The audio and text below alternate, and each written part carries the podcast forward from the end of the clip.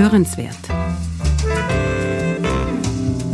Der Podcast der Österreichischen Gesellschaft vom Goldenen Kreuze.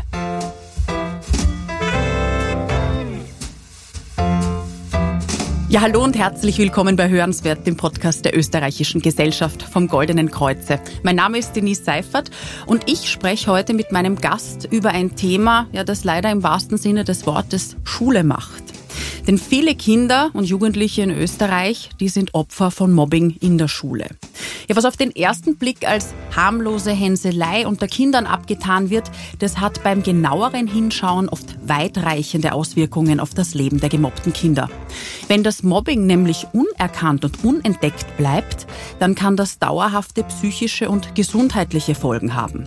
Mit meinem Gast spreche ich heute darüber, wie es zu Mobbing kommt, worauf wir als Eltern achten sollten und was man dagegen unternehmen kann. Ja, dafür begrüße ich jetzt hier bei mir im Studio Markus Glück. Er ist akademischer Freizeitpädagoge. Er war als Kind selbst Opfer von Mobbing und geht jetzt mit seiner Initiative Body for You aktiv gegen Mobbing vor. Hallo, Herr Glück. Hallo und vielen lieben Dank für die Einladung. Herr Glück, was versteht man jetzt konkret unter Mobbing? Was versteht man unter Mobbing? Es gibt da einen großen Unterschied zwischen Streitereien unter Schülern und Schülerinnen und auch Mobbing. Ähm, das führt ja eigentlich meistens zu den größten Missverständnissen, weil ganz viele Eltern schreien schon automatisch, mein Kind wird gemobbt, viele Schüler und Schülerinnen selbst.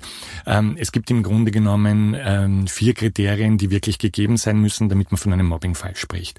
Und das erste ist die Schädigungsabsicht. Das heißt, der oder diejenige hat immer das Ziel, jemanden zu verletzen, weh zu tun, sei es jetzt physisch oder psychisch, ja, das ist ganz egal, aber letztendlich ist immer die Absicht dahinter, jemanden zu verletzen. Das zweite ist die Dauer und die, die Wiederkehr. Das heißt, Mobbing ähm, findet nur statt, wenn man immer von einem längeren Zeitraum spricht. Ähm, meistens äh, spricht man da von mindestens einmal einem Monat, ja, ähm, oder mehrere mehreren Wochen, wo solche Attacken zumindest einmal in der Woche vorkommen. Ja, und das eben über einen längeren Zeitraum. Das dritte, das ist das Machtungleichgewicht. Das heißt, entweder steht man als Einzelperson mehreren gegenüber oder der oder diejenige ist größer, ist älter, ist stärker oder sonst irgendwie überlegen. Und das letzte, und auch der wichtigste Punkt ist die Hilflosigkeit. Das heißt, aus eigener Kraft schafft man es nicht mehr, aus diesem Teufelskreis Mobbing herauszufinden, sondern man braucht wirklich Unterstützung, sei es von Lehrer, Lehrerinnen, von den Eltern, Freunden etc. Aber allein ist man nicht mehr in der Lage, das zu verändern. Bevor wir jetzt äh, auf die konkreten Täter und Opfer beim Mobbing äh, eingehen, möchte ich jetzt noch kurz über etwas sprechen, das in unserer Gesellschaft ja gerade in Zeiten der Pandemie verstärkt vorkommt, nämlich Cybermobbing. Ja, also Cybermobbing ist, so wie Sie es gerade erwähnt haben, gerade jetzt natürlich in der Pandemie gestiegen. Ja, also es gibt jetzt ähm, von ähm, Safer Internet hat es auch wieder für 2021 eine Studie gegeben, äh, die besagte, dass 17 Prozent aller Jugendlichen schon einmal Cybermobbing erlebt haben. Ähm, eine noch größere Anzahl, ich glaube von 45 Prozent, äh, aber nageln Sie mich da jetzt nicht fest, hat es schon einmal beobachtet auf jeden Fall. Ja, und ähm, Cybermobbing ist ist halt überhaupt so eine Geschichte, weil das natürlich sehr oft im anonymen Umfeld äh, stattfindet.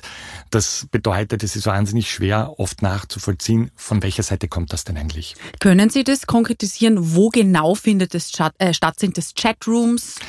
Das ist quer durch das äh, ganze Social Media Potpourri, sage ich jetzt mal. Also das hat man Facebook, Twitter, YouTube, Instagram. Sie haben das überall. Ja, also Sie, wir kennen sie auch sogar von den bekannteren Persönlichkeiten oder YouTubern oder Influencern. Diese Shitstorms, die dann oft kommen, wenn man vielleicht einmal nicht einer Meinung ist mit jemand anderen. Und das kann man sehr wohl auch auf die kleinen Accounts dann sozusagen ummünzen. Mhm. Wenn wir uns jetzt in äh, den Mobber hineinversetzen, was ist denn, was sind denn seine Beweggründe? Warum tut jemand sowas? Also ganz oben ähm, würde ich jetzt mal natürlich die Gründe sagen, es ist immer äh, ein, ein, ein Machtkampf. Ja, man möchte immer sozusagen überlegen sein, man möchte immer sozusagen der Mächtigere sein. Ja, ähm, und diese Dinge äußern sich dann äh, durch andere Hintergründe. Alles, was anders ist, alles, was fremd ist. Ja, ähm, dann ganz oft ist es der Leistungsdruck. Oft wird er durch die Eltern sozusagen gemacht und ähm, manchmal macht man sich den auch selbst. Also sehr oft sind es auch die Lehrer und Lehrerinnen, die überfordert sind, ja, weil sie nicht wissen, wie gehe ich mit so einer Situation um, was kann ich dagegen machen dann die eigene Unzufriedenheit. Gerade in der Pubertät ist das ja oft so eine Sache. Man weiß nicht, was man sich mit, mit sich selbst anfangen soll. Ja, man hat Probleme vielleicht mit den Eltern etc. Dann soziale Nach Nachbeteiligung kann es natürlich sein. Man kann sich vielleicht gewisse Dinge nicht leisten, die sich die andere leisten können. Und dann ist es oft so, dass es leider immer wieder Schüler und Schülerinnen gibt, die da drauf sozusagen äh, sich festgreien und sich lustig drüber machen.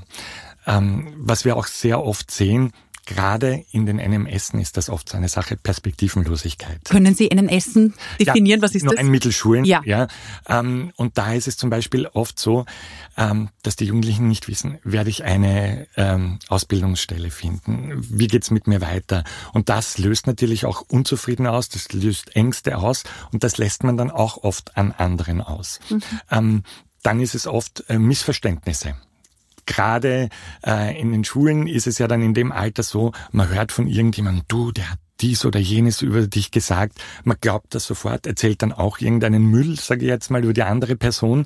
Und dann irgendwann später stellt sich heraus, das hat gar nicht gestimmt, aber in der Zwischenzeit hat sich die Situation so aufgebauscht, dass man da ganz schwer nur mehr herauskommt. Also das sind jetzt einige zum Beispiel dieser Beispiele, die mhm, dieser Beweggründe. Genau. Wer ist denn von Mobbing besonders betroffen? Oder vielleicht klären wir zuerst einmal, wie viele Kinder und Jugendliche in Österreich sind denn überhaupt von Mobbing betroffen? Es ist eine sehr erschreckende Zahl. Also man kann sagen, so um die 32 Prozent. Das würde bedeuten, dass jeder dritte Schüler oder Schülerin eigentlich von Mobbing betroffen ist. Und die noch erschreckendere Zahl sind circa 35 Prozent, die an Mobbing beteiligt sind. Das heißt, das sind die Mobber, das sind die Verstärker und die Unterstützer, die Zuschauer. Ja. Können Sie das ganz kurz erklären? Also den Mobber haben wir jetzt ja ausreichend besprochen. Welche Rolle nimmt denn, nehme ich denn jetzt als Verstärker ein? Als Verstärker ist das so, dass sie jetzt nicht direkt an der Mobbing-Situation beteiligt sind, aber sie lachen aus, ähm, sie feuern an, ja, und die haben oft eine ganz verzerrte Wahrnehmung von der Situation, weil das sind die, die dann immer sagen, sagen, ist ja nur Spaß, ist ja eh nicht ernst gemeint, ja. Und dann gibt's aber auch noch die Mitläufer. Das sind auch in unterschiedlicher Anzahl und unterschiedlicher Zusammensetzung, die sich an diesen Mobbing-Situationen beteiligen. Und das ganz Traurige an der Situation ist, in dieser Gruppe sind ganz oft ehemalige Mobbing-Betroffene, mhm. die so viel Angst davor haben, noch einmal in diese Situation zu geraten, dass es ihnen lieber ist, dasselbe mit anderen zu machen, was selbst mit ihnen passiert ist. Mhm. Kann man jetzt sagen, dass mehr Burschen oder Mädels betroffen sind von Mobbing? Also es ist grundsätzlich eher ein bisschen mehr burschenlastig, ja, ähm, aber die Mädchen hinken da nicht sehr viel hinterher. Ähm, man kann auch sagen, es sind zwei sehr unterschiedliche Arten von Mobbing, ja. Nämlich bei den Burschen ist es eher sehr offensichtlich, sehr direkt, ja. Auch körperlich. Körperlich. Also man darf es nicht gleich mit Schlagen äh, gleichsetzen, sondern einfach auch direkte äh, verbale Angriffe. Ge mhm. Weil oft wird ja dann gedacht, äh, Mobbing gerade bei den Burschen ist immer Schlagen etc. Das stimmt so nicht. Es kommt natürlich auch immer wieder vor, aber da ist es eher die direkte Beschimpfungen, ja, Stoßen etc. Und bei den Mädchen ist das eher so, da ist es sehr indirekt. Das bedeutet bedeutet, da wird eher intrigiert äh, in Freundschaften, da werden Gerüchte in die Welt gesetzt oder ähm, es werden hinterrücks sozusagen da gewisse Dinge sozusagen ähm, bloßgestellt. Ja, also deswegen, das ist der große Unterschied zwischen diesen Jungs und Mädchen. Wenn wir jetzt noch eine Unterscheidung treffen, also Kinder und Jugendliche aus Randgruppen beispielsweise mit Migrationsbiografie, wie schaut's denn da mit Mobbing aus? Ähm, es ist sehr interessant, denn Studien haben bewiesen, dass grundsätzlich Dinge wie Migrationshintergrund oder jetzt zum Beispiel Adipositas oder sozial schwächere Familien nicht unbedingt jetzt bedeuten, dass die eher Mobbing-Betroffene werden können. Ja, ähm, es ist natürlich so, dass das immer vielleicht eher die Chance ist, dass es so ist. Aber es gibt zum Beispiel ganz viele Jugendliche mit Migrationshintergrund, die ganz toll in die Klasse integriert sind, ja, und die Freunde haben, wo nichts vorkommt. Genauso mit äh, Jugendlichen, die ein bisschen stärker sind oder sonstiges. Also das hat damit überhaupt nichts zu tun. Ähm, deswegen kann man das da überhaupt nicht wirklich festlegen. Tatsache ist, jeder und jede kann Mobbingopfer werden. Ganz egal, wie toll du ausschaust, wie beliebt du bist etc. Man muss sich das immer so vorstellen, wenn ich jetzt äh, der beliebteste Schüler in der Klasse zum Beispiel bin und es bleibt jemand sitzen und kommt zu mir in die Klasse und ist von der Art und Weise genauso und ist auch so beliebt, so wie es dann oft beim Highlander früher geheißen hat, es kann nur einen geben, mhm. ist es dann ganz oft so, dass man dann plötzlich intrigiert, ja, und dass vielleicht der, der vorher so super beliebt war, da auf einmal an den Rand rutscht und ausgeschlossen wird. Mhm. Also es ist wirklich eine Tatsache, dass jeder Mobbing betroffen werden kann. Mhm. Sind sich jetzt die Kinder, also egal ob Mobber, also sprich der Täter, oder auch die Mitlaufenden, sind die sich dessen bewusst, was die bei den Mobbing-Opfern anrichten? Oder passiert es eben, wie Sie gesagt haben, oft irgendwie unbewusst, weil man halt mitmacht, weil man halt sich denkt, das ist nur eine, eine Hänselei? Also von dem, was wir aus den Schulen mitbekommen, ist es so, es gibt natürlich immer wieder einige Ausnahmen, die sehr wohl wissen, was sie hier tun. Ja, und die sich auch bewusst sind, was das dann sozusagen für Auswirkungen haben kann. Tatsache ist allerdings, dass die meisten eigentlich überhaupt nicht wissen, was sie da tun, ja. Und das ist eben eine unserer großen Aufgaben, zum Beispiel den Schülern und Schülerinnen auch zu zeigen, was für Auswirkungen kann Mobbing, mhm. weil die meisten denken, es ist halt hinterrücks reden, schimpfen oder sonstiges. Ja, und vor allem, wenn man sich jetzt in äh, die Rolle des Kindes hineinversetzt oder des Jugendlichen, der jetzt quasi Opfer von dem Ganzen ist.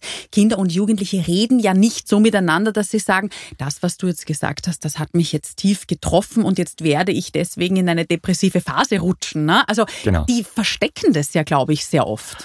Ähm, verstecken, manchmal geht's nicht zu verstecken, sage ich jetzt mal, aber Sie, Sie, haben vollkommen recht, weil im Grunde genommen ist das ja auch einer der Gründe, warum so viele Betroffene nicht mit den Eltern sprechen. Ja?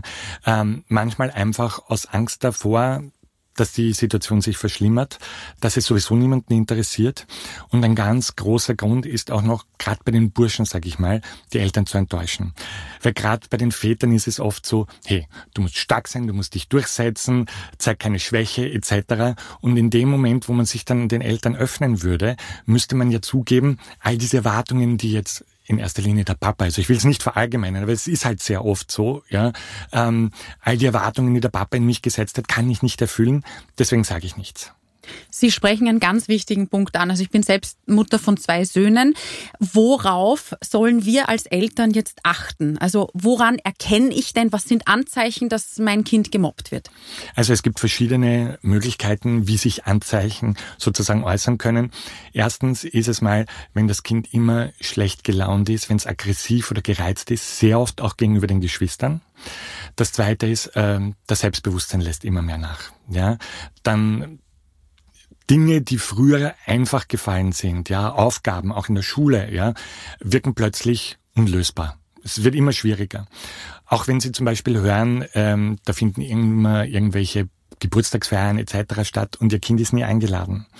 Wenn das Kind plötzlich immer wieder körperliche Beschwerden hat, Kopfschmerzen, Bauchschmerzen, Durchfall etc., wenn es nicht mehr zur Schule gehen möchte. Oder zum Beispiel, wenn ähm, das Kind nicht mehr mit öffentlichen Verkehrsmitteln zur Schule fahren möchte. Warum? Ähm, wo findet Mobbing meistens statt? An Orten und in Situationen, wo es keiner sieht, wo es niemand mitbekommt. Das ist zum Beispiel in den Pausen, das ist auf den Toiletten, das ist in den Umkleidekabinen und natürlich am Heim- oder Schulweg. Und da sind keine Lehrer, keine Lehrerinnen, oft sind dann vielleicht auch keine Erwachsenen rundherum. Und wenn doch, mischen sie sich ganz oft nicht ein. Und das ist natürlich eben ein Grund, warum man dann plötzlich nicht mehr mit den öffentlichen Verkehrsmitteln fahren möchte. Wenn ich jetzt solche Anzeichen bei meinem Kind bemerke, was sind denn dann die ersten Schritte? An wen wende ich mich? Gehe ich da zu Lehrerinnen oder was tue ich? Sprechen Sie jetzt davon, wenn Sie es schon vom Kind wissen oder wenn Sie es vermuten? Nein, wenn ich es einmal vermute, was, was mache ich dann, um das quasi zu verifizieren? Also das Erste, was Sie auf jeden Fall machen sollten, ist mit Ihrem Kind zu sprechen. Und eines muss von Anfang an klar sein, Kinder werden sich nicht vielleicht beim ersten Mal gleich öffnen. Das heißt, Sie müssen vielleicht zweimal nachfragen, Sie müssen vielleicht dreimal nachfragen und vielleicht öffnet sich auch erst beim vierten Mal. Ähm, ganz wichtig ist es aber für das Kind, dass es das Gefühl hat, dass sie sich dafür interessieren, dass sie für das Kind da sind und ihm auch immer wieder vermitteln, du, wenn du doch einmal darüber sprechen möchtest, wir sind für dich da. Und ähm, natürlich, wenn, wenn, wenn sich die Situation Ihrer Meinung nach zu Hause verschlimmert, weil Sie können es ja dann nur von zu Hause sozusagen abschätzen, dann ist es natürlich mal eine gute Idee, bei der Lehrperson nachzufragen, ist irgendwas aufgefallen? Gibt es da irgendetwas? Sollte das Kind vielleicht Freunde und Freundinnen haben, die sie vielleicht auch kennen, vielleicht da mal ansprechen, ob da irgendwas passiert ist.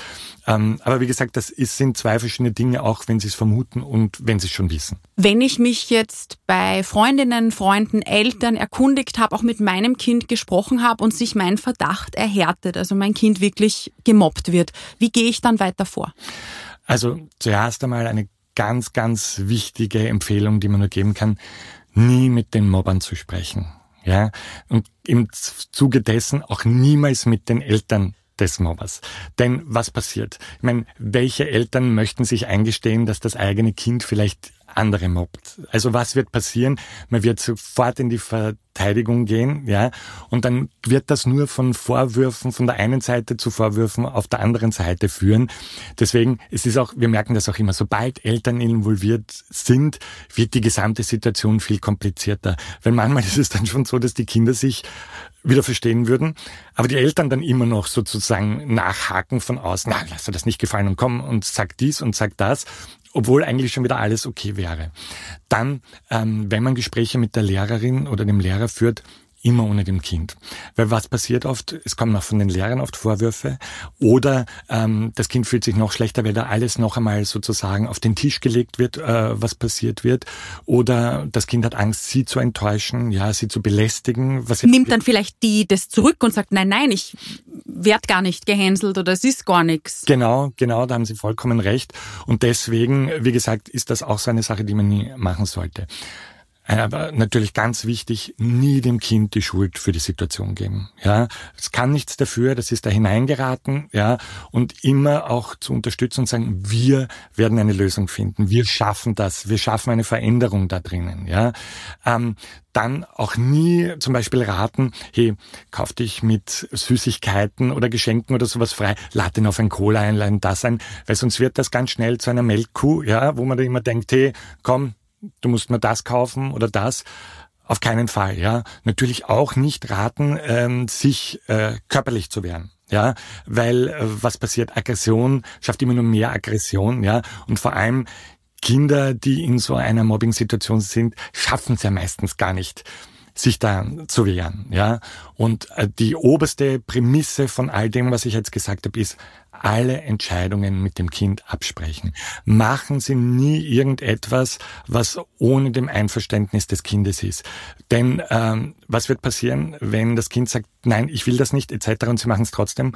Es wird absolut das Vertrauen verlieren und das heißt, es wird ihnen auch zukünftig nichts mehr erzählen, ja, und nur für sich sein. Und das ist ja das, was wir überhaupt nicht erreichen wollen. Man muss natürlich sagen, wenn es um, irgendwie die Gesundheit in Gefahr ist oder sonstiges, muss man natürlich manchmal ähm, über den Kopf hinweg entscheiden.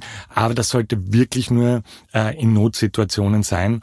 Und natürlich ist es auch so, auch ähm, der Einsatz von einer Anzeige oder Polizei ist natürlich wirklich die letzte Möglichkeit. Da kommt es immer auf die Situationen, wenn da natürlich Gewalt etc. im Spiel ist, äh, extrem gibt keine andere Möglichkeit, aber sobald sowas passiert ist, ist das natürlich auf einem ganz anderen Level.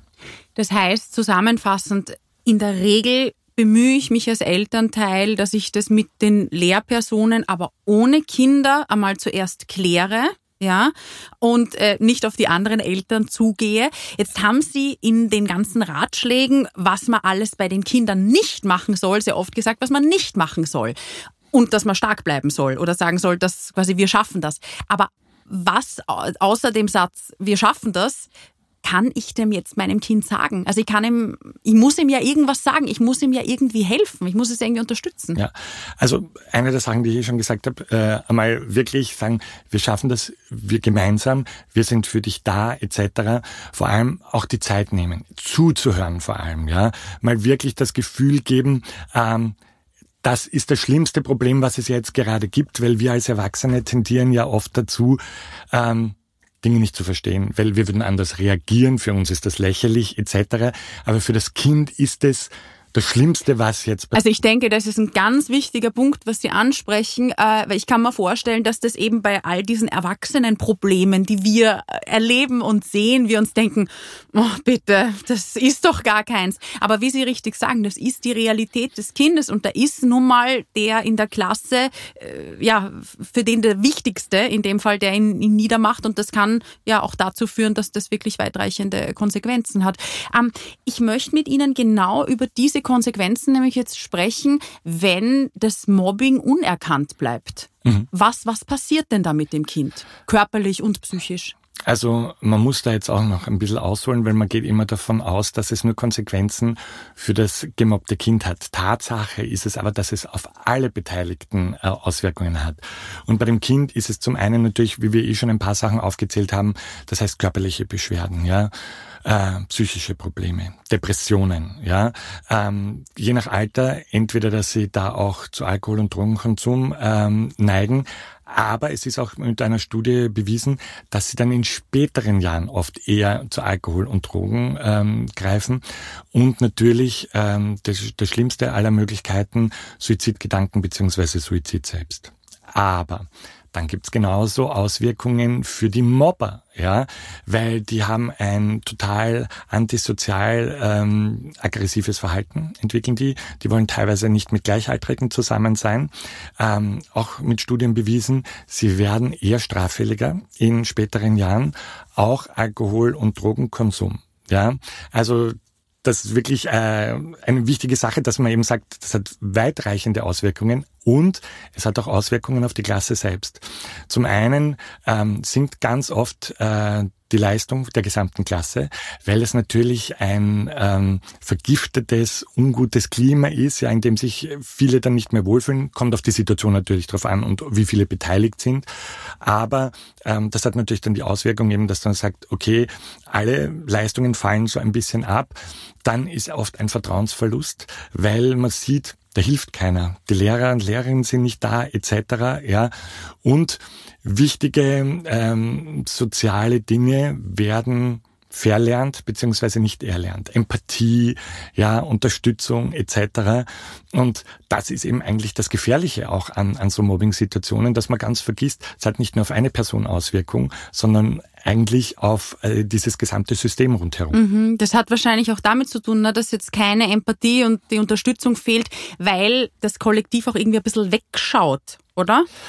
Das ist, sehen wir vor, wir haben ja bei den Rollen so ein bisschen vorher gesprochen, bei den Mitläufern und den Verstärkern. Eine der weiteren Rollen, und das ist leider meistens die größte in einer Klasse, das sind die Außenstehenden. Das sind die, die das sehen, die das mitbekommen, die etwas so tun, als würde sie es nichts angehen, als würden sie nicht betroffen sein und einfach wegschauen. Und wir erklären das den Schülern und Schülerinnen eigentlich immer mit, äh, mit uns Erwachsenen. Das heißt, wenn wir zum Beispiel irgendwann einen Unfall sehen, ja, sind wir zur Hilfeleistung verpflichtet. Und wir klären dann immer, sollten wir das nicht tun, dann sind wir sozusagen strafrechtlich verfolgbar, weil das ist eigentlich unsere Pflicht. Und da sagen wir dann immer, bei euch ist das eigentlich nicht viel anders, weil ihr seht, da geht es jemandem nicht gut, da leidet jemand etc. Und sich da nicht einzumischen, ja, ist eigentlich genauso, als würdet ihr selbst aktiv hier, hier euren Beitrag leisten. Mhm. Was ich jetzt während unseres gesamten Gesprächs einfach spüre, ist diese wahnsinnige Energie, die Sie mitbringen und diesen, ja, diesen Tatendrang, da was zu ändern. Ähm, Sie arbeiten ja mit Ihrem Verein auch an den österreichischen Schulen. Der Verein heißt Buddy, ja, wo Sie eben genau äh, gegen Mobbing vorgehen. Wie kann ich mir da so Ihren Arbeitsalltag vorstellen? Also wir haben wirklich lange überlegt, wie muss so ein Programm aussehen, dass es wirklich Sinn macht, ja, weil es gibt in Österreich ähm, vereinzelt ein paar Vereine, die sich die eine auf, auf Prävention, die anderen vielleicht auf ein bisschen auf Intervention ähm, beschränken. Und wir haben gesagt, wir müssten etwas, was ganzheitlich arbeitet, ganzheitlich und vor allem nachhaltig. Und da haben wir halt gesagt, okay, wie soll, schaut das aus? Und das haben wir in drei Stufen aufgebaut. Und die erste Stufe, das ist eigentlich die Präventionstätigkeit. Und da gehen wir aktiv an Schulen, halten zweitägige Workshops ab. Da geht's, wie gesagt gesagt, äh, ein großer Hauptteil ist Mobbing, aber es geht ganz viel um Zusammenhalt, um Zusammenarbeit, Klassengemeinschaft, Empathie, ja. Und wir sprechen natürlich sehr wichtige Dinge an, die oft zum Beispiel in Zusammenhang mit Mobbing stehen. Rassismus, Homophobie, ähm, Zivilcourage sprechen wir an, ja, und äh, auch das heutige Männer- und Frauenbild in unserer Gesellschaft. Also da werden zum Beispiel Burschen und Mädchen getrennt für zwei Stunden, wenn man viel offener sprechen kann. Und da geht es eben, wie sollte ein Mann heute sein, Ihrer Meinung nach, ja, um aufzuzeigen, es gibt nicht ein richtiges Männerbild, sondern dass man sich aus all den unterschiedlichen Männerbildern für sich die richtige Mischung äh, zusammensetzen muss oder auch Gefühle. Ja, und bei den Mädchen geht es auch ganz viel die eigene Körperwahrnehmung, das eigene Körperbild, ja, die Rolle der Frau in der Gesellschaft. Und Ganz wichtig war es uns und wir wussten, es kann nur funktionieren, wenn du wirklich alle Beteiligten mit ins Boot holst. Das heißt, Eltern, Lehrer, Lehrerinnen, Schüler. Das heißt, die sind dann auch dabei bei den Workshops? Nein, also die Eltern sind nicht, mit denen arbeiten wir im Vorfeld. Aha. Das heißt, wir organisieren äh, circa eine Woche vor dem Workshop einen Elternabend. Ja. Da wird zum einen mal als oberste Prämisse erklärt, was ist der Unterschied zwischen Mobbing und einem einfachen Streit unter Schülern und Schülerinnen. Und so wie Sie mir auch die Fragen gestellt haben, was sind Anzeichen, was sind Auswirkungen, wie verhalte ich mich der Schule gegenüber? Und ein ganz wichtiges Thema ist zum Beispiel auch das Thema Selbstreflexion, weil ähm, die Schüler und Schülerinnen übernehmen ja teilweise eins zu eins das, was sie zu Hause hören. Mhm. Und da versuchen wir ihnen einfach auch näher zu bringen, wie gehe ich mit gewissen Themen zu Hause um. Wenn ich jetzt zum Beispiel fernschaue und da küssen sich zwei Männer, wird es besprochen? Wird es totgeschwiegen? Was für Aussagen kommen? Oder wie verhalte ich mich anderen gegenüber, mhm. Äh, die vielleicht ein bisschen schwächer sind oder die vielleicht Hilfe brauchen, um da einfach ein, als gutes Fortbild zu agieren. Mhm. Ähm, und dann nach diesem äh, Workshop schreiben wir eigentlich eine Zusammenfassung äh, von fünf, sechs Seiten. Da steht eben drinnen, wie war der Workshop, wie hat die Klasse zusammengearbeitet und auch Schüler und Schülerinnen, die sich geöffnet haben, äh, wo uns was aufgefallen ist, wo wir denken, ah, das sollte man noch ein bisschen näher nachschauen. Und das bekommen dann die Direktionen. Und dann schauen wir, sind weitere Schritte notwendig? Und wenn ja, ist die Schule als solches so aufgestellt, dass sie sich selbst drum kümmern kann? Oder wäre es notwendig, dass wir hier intervenieren? Mhm. Und dann die zweite Stufe, die enthält eigentlich alle äh, Tools und Kanäle, die den direkten Kontakt mit uns ermöglichen. Also wir haben zum Beispiel eine 24-Stunden-Telefon-Hotline mit äh, Kooperation vom Kindernotruf, ähm, dann haben wir äh, E-Mail-Beratung und Betreuung, um zum einen den Jugendlichen auch die Möglichkeit zu geben, sich anonym an uns zu wenden, beziehungsweise für manche ist es einfacher zu schreiben als zu reden. Und natürlich persönliche Beratung und Betreuung, sowohl für die Schüler und Schülerinnen als auch für deren Eltern. Mhm. Und die dritte Stufe, das war für uns eigentlich die wichtigste, das Thema Nachhaltigkeit wie schaffen wir es, äh, dass wir sozusagen als Verein proaktiv ähm, mithelfen, ähm, dass die Jugendlichen aus diesem Teufelskreis Mobbing kommen. Und da haben wir zum einen ein Buddy-System entwickelt in Kooperation mit der Sigmund Freud Universität. Ähm, das sind freiwillige Studenten und Studentinnen der Psychologie. Und ähm, wenn wir Betroffene haben, schauen wir, mit wem würden die gut zusammen matchen. Mhm. Und die Idee dahinter ist, dass man sich einmal die Woche oder spätestens alle zwei einmal miteinander trifft und Zeit miteinander verbringt. Und da geht es überhaupt nicht darum, dass es um die Thematik Mobbing geht, sondern einfach, dass diese Jugendlichen das Gefühl haben, hey, da ist jemand, der sich für mich interessiert, da ist jemand, der für mich da ist. Und wenn ich über etwas sprechen möchte, kann ich das auch. Dann haben wir außerschulische Seminare und Workshops für Jugendliche. Alles, was in die Richtung Richtung geht, Selbstbewusstsein stärken, Selbstvertrauen aufbauen. Dann noch außerschulische Freizeitaktivitäten, wo wir sie langsam wieder in eine Gruppe integrieren, wo sie merken, sie sind wichtig für die Gruppe und auch Aktivitäten, wo sie ein bisschen dazu angehalten sind, aus der eigenen Komfortzone herauszukommen, um ihr Selbstbewusstsein zu stärken. Wie zum Beispiel ein Tanzworkshop, ein Selbstverteidigungskurs etc. Und der letzte Punkt, das sind Weiterbildungen und Fortbildungen für Lehrer und Lehrerinnen, weil wir einfach, das muss man einfach sagen, festgestellt haben, ganz oft fällt Lehrkräften der pädagogische Hintergrund, um mit solchen Situationen umzugehen. Und da wollten wir einen Leitfaden zur Verfügung stellen, wo wir sagen, wie gehe ich mit Situationen um, wie erkenne ich sie, was sind Anzeichen etc. Ja, wie gehen denn jetzt die Schülerinnen und Schüler und die Jugendlichen um mit diesem Angebot? Also wie nehmen die das auf? Also es gibt natürlich ganz verschiedene Reaktionen, so wie überall. Ich sage jetzt mal wirklich, ähm, 90 Prozent nehmen sehr gut auf. Ja, es kommt immer auf die Klasse drauf an und es kommt, muss man einfach auch sagen, ganz viel auf den Klassenvorstand drauf an. Wie verkauft das? Ähm, wie präsentiert er es, ja, worum geht's, ja, weil viele sagen dann, na, wir machen einen Anti-Mobbing-Workshop und dann sagen alle, äh, nein, wollen wir nicht, ja, äh, sondern wirklich, dass es einfach darum geht, ja, es ist ein großer Teil davon, aber ganz viel Klassengemeinschaft etc. Und ähm, es kommen ganz viele Themen bei den Jugendlichen oft hoch während des Workshops, mit Mobbing nichts zu tun haben. Ja? Probleme zu Hause, äh, Selbstzweifel etc. Ja? Ähm, und da gilt es natürlich auch, wenn wir das hochholen, damit wir auf keinen Fall die Jugendlichen dann alleine lassen. Ja, das heißt, es ist auch immer mindestens ein Psychologe, eine Psychologin bei diesen Workshops dabei, damit wir jederzeit die Möglichkeit haben, einzelne Schüler oder Schülerinnen rauszunehmen und mit ihnen einmal darüber zu sprechen. Und dann bieten wir ihnen natürlich im Nachhinein an, ähm, dass sie auch uns außerschulisch kontaktieren können, damit wir da ein bisschen mit ihnen vielleicht ohne dass einmal die ganze Klasse dabei ist etc. oder der Druck von Zeit ähm, nicht gegeben ist. Ja, diese Motivation und diesen Enthusiasmus, den ich bei Ihnen spüre und auch vorhin angesprochen habe, dem liegt ja eigentlich was Trauriges zugrunde, nämlich dass Sie selber auch Mobbingopfer waren. Wenn Sie uns vielleicht darüber kurz erzählen und wie das Sie motiviert hat, dass Sie ja jetzt so aktiv dagegen vorgehen. Ja, also äh, ist immer eine schwierige Frage, ja, aber ja, ich wurde auch in der Schule gemobbt. Ich war nicht wie all die anderen Jungs, ich habe nicht Fußball gemocht, ja, ich hatte andere Interessen, habe mich besser mit den Mädels verstanden, ja, und das hat einfach auch dazu geführt, dass ich jetzt nicht nur in der Klasse teilweise dann beschimpft oder ausgegrenzt mal wurde, äh, sondern dass dann auch wildfremde andere Schüler und Schülerinnen, die ich noch nie gesehen habe, etc., dann am Gang geschimpft haben oder was auch immer. Und ähm, das hat einfach auch wirklich dazu geführt, dass ähm, ich wirklich Depressionen auch ähm, sozusagen hatte, dass es mir psychisch nicht gut ginge. Und ähm, man muss einfach auch sagen, und das ist auch das, was wir immer versuchen, den Schülern und Schülerinnen beizubringen, Ganz viele Jugendliche nehmen das mit ins Erwachsenenalter. Mhm. Ich bin jemand davon, also ich habe bis heute, da bin ich ganz offen, ich habe eine Essstörung immer noch, immer wieder, ich leide immer noch an Depressionen.